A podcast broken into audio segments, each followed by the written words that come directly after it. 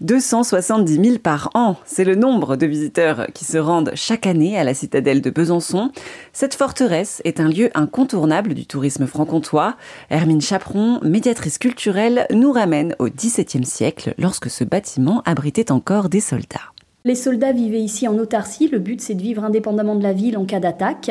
Ici ils avaient tout ce qu'il fallait. D'ailleurs citadelle ça vient de l'italien cittadella qui veut dire petite cité. Ils avaient leur chapelle, ils suivaient le culte religieux tous les jours. Ils avaient de grandes réserves de céréales, un moulin, des boulangeries, le pain était fabriqué tous les jours sur place.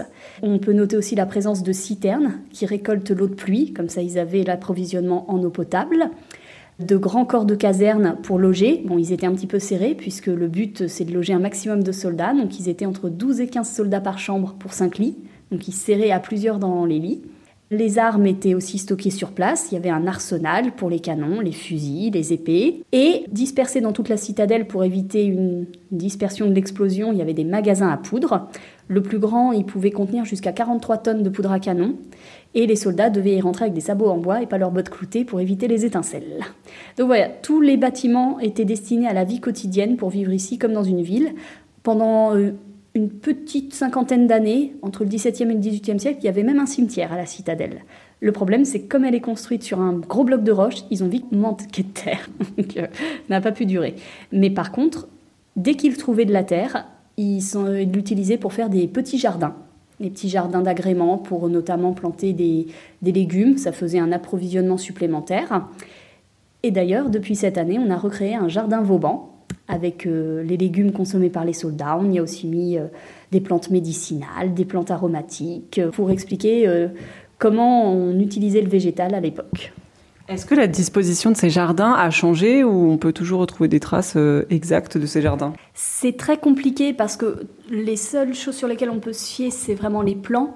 Et les plans de l'époque, parfois, il y a des plans de l'état réel et il y a aussi ce qu'on appelle les projets de ce qu'il est envisagé de faire. Et c'est vrai que quand on les croise, on ne trouve pas toujours les mêmes emplacements de jardin. Par contre, c'est vrai qu'il y en a certains qui reviennent assez souvent. Par exemple, là, au cœur de l'arsenal, ce qui est aujourd'hui la cour de l'aquarium, on peut noter qu'il y a toujours eu des bandes de terre arborées. Est-ce que vous avez fait des découvertes euh, un petit peu incroyables dans cette citadelle d'objets que vous avez retrouvés peut-être euh, en fouillant? Ici, il n'y a jamais vraiment eu de fouille à proprement parler. Tout ce qu'on a pu retrouver, c'est vraiment au hasard, euh, vraiment en, creusant pour mettre des câbles électriques. Et on a retrouvé beaucoup de choses liées à la vie quotidienne. On a retrouvé énormément de fragments de, vaisselle. Et ça va du, du XVIIe siècle jusqu'au XXe siècle. Et on a retrouvé énormément de tuyaux et de fourneaux de pipes en terre cuite. Visiblement, les soldats fumaient beaucoup, beaucoup. Et ça, on peut être quasi sûr que ça date au moins du XVIIIe siècle. Et dernièrement, les meilleures trouvailles qu'on ait pu faire, c'est au cours des travaux de restauration du musée de la Résistance et de la Déportation. On a découvert notamment à l'intérieur des cheminées qui avaient été comblées, bah que comme elles avaient été comblées, elles ont servi un peu de dépotoir et on a retrouvé énormément d'objets du 19e et du 20e siècle dont euh, une baïonnette, des morceaux de chaussures, euh, des, morceaux de, lettres. voilà, on a retrouvé plein de petits objets euh, comme ça. Donc oui, on a quand même une bonne collection de trouvailles sur site a parfois de belles surprises. Comment ça se passe quand on fait des découvertes comme ça? Est-ce qu'au départ, c'est simplement des personnes qui travaillent sur un chantier et qui disent Ah, on a trouvé quelque chose? Alors, c'est que dès que quelque chose est trouvé, on nous le ramène euh, dans, notre service.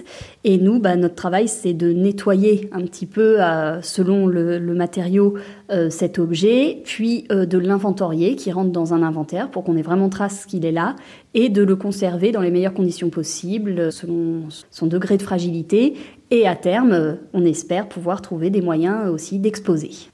La citadelle de Besançon est ouverte tous les jours de 9h à 19h.